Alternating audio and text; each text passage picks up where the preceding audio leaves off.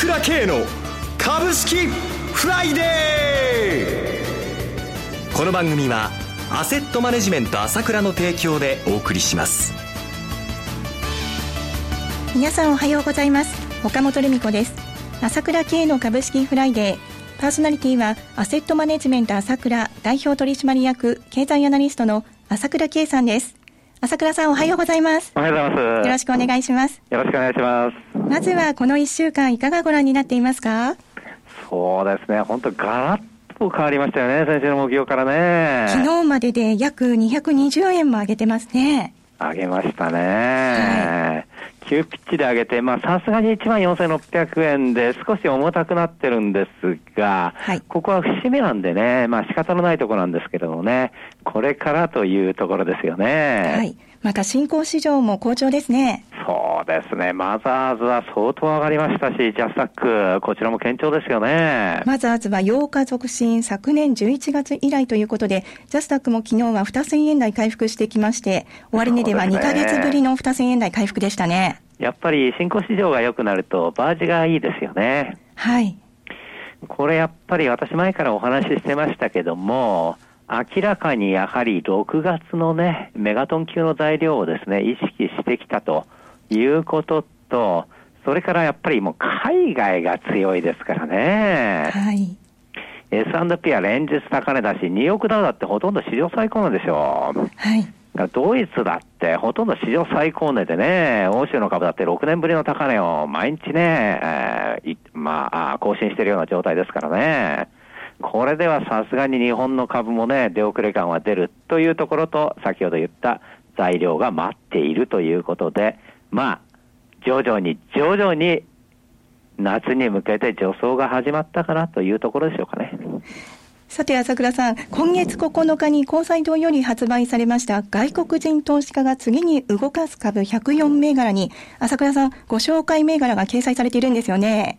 そうですね、おかげさまで4銘柄ほど掲載したんですけれどね。はい。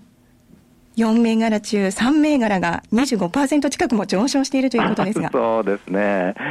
バイン銘柄ピタッときましたよね。この番組でも何度もおっしゃっていただきましたもんね。まさに、ね、はい、バイン銘になりましたね。そうですね。まあ、あの、宝レーベンとローランド・デイジーですか、それからアルバックですか、はい、外国人が買っているっていうか、買いそうの株ということで紹介させていただいたんですけどね。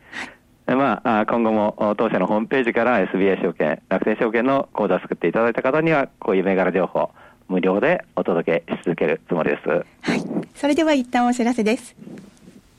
今、朝倉慶が熱い。その鋭い分析力で注目を集める経済予測のプロ、朝倉慶が代表を務めるアセットマネジメント朝倉では、日々の株式情報を無料でリアルタイム配信中。アベノミクスで上昇した株式相場。投資家はここからどう対処すべきか。迷ったら朝倉慶。キーワード朝倉慶で検索を。アセットマネジメント朝倉は、証券取引、金銭有価証券の予託貸付行為は行っておりません。また、情報提供する金融商品のお取引では、相場変動などにより損失を生じる恐れがあります。取引説明書、契約締結前交付書面などを十分にお読みいただき、ご理解の上お取引ください。金融商品仲介業者登録、関東財務局長、金中第605号。朝倉さんでは月末ですが、今月いかがご覧になっていますか？まずは株式市場について解説をお願いいたします。そうですね。えー、やはり先ほど言いましたように、えー、メガトン級の材料が控えているところに、やっぱり整理がついてきたということが大きいと思いますね。整理ですか？えー、はい、いわゆる、その、玉の整理ですね。まあ、先週もお話ししましたけれども、すでにこう、調整が始まってから、ものによっては1年過ぎてるわけですよ。はい、昨年の5月の高値のなってる銘柄も多いわけですよね。はいそういう中で年末年始、えー、まあまあ盛り上がってきたんですけれども、その信用取引なんかもかなり整理がついてきたということが言えると思いますよね。例えば先週ですか、5月23日までの週で1300億と一気にですね、信用残が減ったわけなんですけれどもね、はい、今年見てもこれだけ減った時っていうのはないんですよ。あの、ちょうど2月、あの、急落した時ありましたね。はい、ウクライナ情勢ということで。あの時は、2月の7日の週なんですけれども、まあ、あの、値幅で1週間で1000円以上下げてやましてね。はい。1万4000円ちょうど割れた時です。ですから、年末は1万6000円台だったのに、2月の頭で1万4000割れまで入っちゃいましたね。ええ、あの時はさすがにお衣装の投げとか出て相当減ったんですね。はい。ええそれから、あ4月の頭ですね、えこの時はですね、えー、3月の権利落ち最終から急速に上がりまして1万5000円乗せた時なんですよ。はい。その時も相当急激にですね、えー、信用残が減りました。要は、変動があった時に信用残が減っていたわけですね。整理がついていったわけですね。はい。ところが先週見ると、まさに動かないってみんな嫌になってるような相場で、週末にかけて動いてきたものの、値幅は300円ぐらいだったんですね、上昇は。はい、週間ベースで見ると。それで1300億円減ったっていうことは、やっぱり投資家がかなり諦めてきたんです。諦めてきたええ、もう持ってるんだけども、信用期日も近いしダメだなっていうことで、諦めて投げたということですよね。はい。えー、それからもちろん絶対期日が来てたというようなところもあるわけですがね。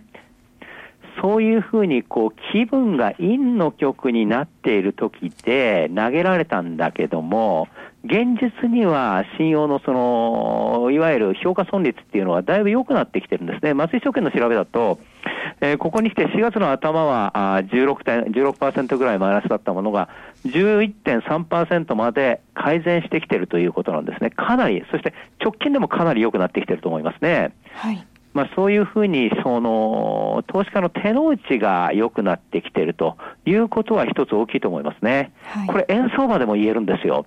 円安というふうに見てた投機筋がだいぶやっぱり動かないんで諦めちゃって買い戻して、で、円も結構、その玉が、あ投機筋の持ち玉が少なくなって、相場がきれいになっているという部分はあるわけですよね。はい。えー、では一旦お知らせを挟みます。株式投資に答えがある。株高だからといって必ず設けられる保証はない。だからこそプロの情報が欲しい。そんな時に朝倉慶。経済予測のプロ、朝倉慶の情報は、アセットマネジメント朝倉のウェブサイトで、日々無料でリアルタイム配信中。迷ったら朝倉慶。キーワード、朝倉慶で検索を。アセットマネジメント朝倉は、証券取引、金銭有価証券の予託貸付行為は行っておりません。また、情報提供する金融商品のお取引では、相場変動などにより損失を生じる恐れがあります。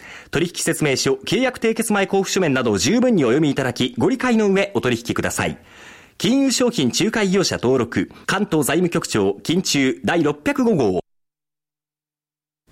朝倉さんでは株式市場、為替市場ともに調整が落ち着いてきて、きれいな流れができつつあるということなんですね。そうですね。その中で上がってきてるんですけど、まだ売買代金が少ないですから、はい、まだまだ本物でないところもあるわけですよ。で、空売りが特に買い戻してるっていう部分はあると思います。空売りが買い戻してる。はい。はい、私の聞いてる部分では、以前はヘッジファンドがあ売るにしても銘柄を選んでね、空売りって言っても貸し株です。株を借りてきて売るんですけれどもね。はい。それ、ヘッジファンドも銘柄を選んで売ってたっていうんですけれども、ここの3月ぐらいから、もう借りられる株は何でも借りてきて売ってたっていうんですよね。はい。売ると力がないから下がっちゃって儲かっちゃうから下がっちゃって。そういった傾向だったわけですよ。ところがこの空売り比率が5月の26日に初めて3月の10日以来初めて30ポイント割れましたね。はい、まあ日経のそのに見る人は見てるでしょうけど、空売り比率っていうのがあるんですけど、ずっと35、6%だったんですよ。それが初めて30%割れたということで、やはり空売りの買い戻しが入ってきたかなっていうことはあると思いますよね。はい。ないしはバージが良くなってきた。あと見てると、実需買いは入ってきてると思います。信用取引はだいぶ降りてるわけですからね。はい。えー、実需買い、おそらく外国人の実需買いは私は今入ってきてると見てますね。はい。そこへ持ってきて、やはりこの、最初に言いましたけど、1万4600円、ここのですね、1万4400円から600円ってものすごいできてるんですよ、年初から。はい。他の価格帯に比べると、倍以上できてるんです。ここがやはり抜けてきたということは大きいと思いますね。まだ抜け切ったとは言えないんですけれども、まあ、200日線なんかもこの1万4600円のところに走っていますし、それからまあチャートで見ると、一目均衡表の雲ですね、雲の上限。はい。ここがちょうど1万4600円なんですよ。で、今年1月24日からこの雲の加減にボーンといっちゃってから、この雲の上限はずっと抜けられなかったんですね。これも5月27日にきれいに14,600円を抜いてきたわけです。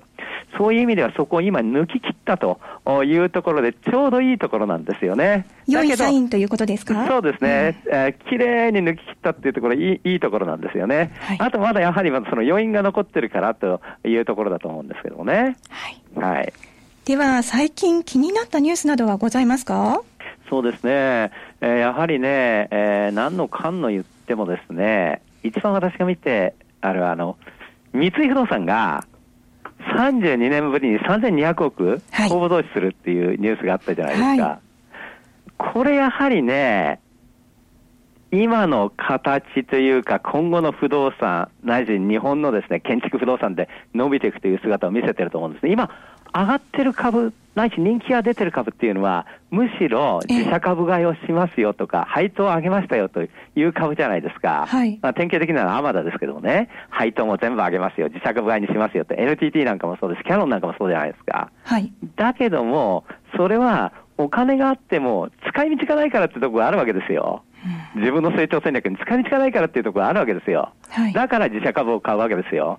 そうじゃなくて、まあ、それはそれで一ついいんだけども、そうじゃなくて、もっとお金がいるいるんだと、ビジネスにお金がいるんだと、これがやっぱり景気を良くする原動力じゃないですか、はい、お金をもっと、私の会社、もっと使いたいんだと、これなんですよね。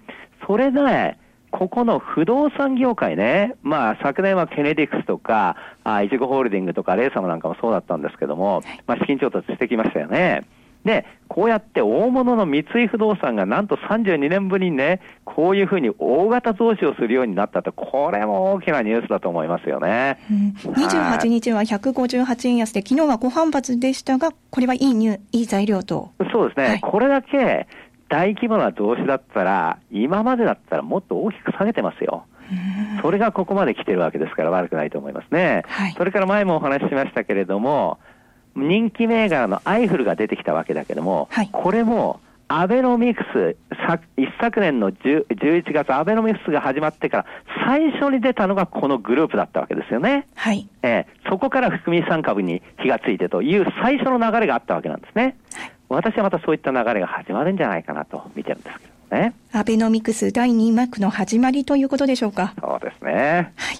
朝倉さん、今朝もありがとうございました。お話は、アセットマネジメント朝倉代表取締役経済アナリストの朝倉圭さんでした。私、朝倉圭が代表を務めますアセットマネジメント朝倉は、SBI 証券、楽天証券への口座会社事業を行っています。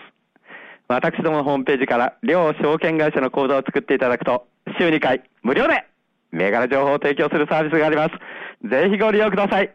それでは今日は週末金曜日、頑張っていきましょうこの番組はアセットマネジメント朝倉の提供でお送りしました。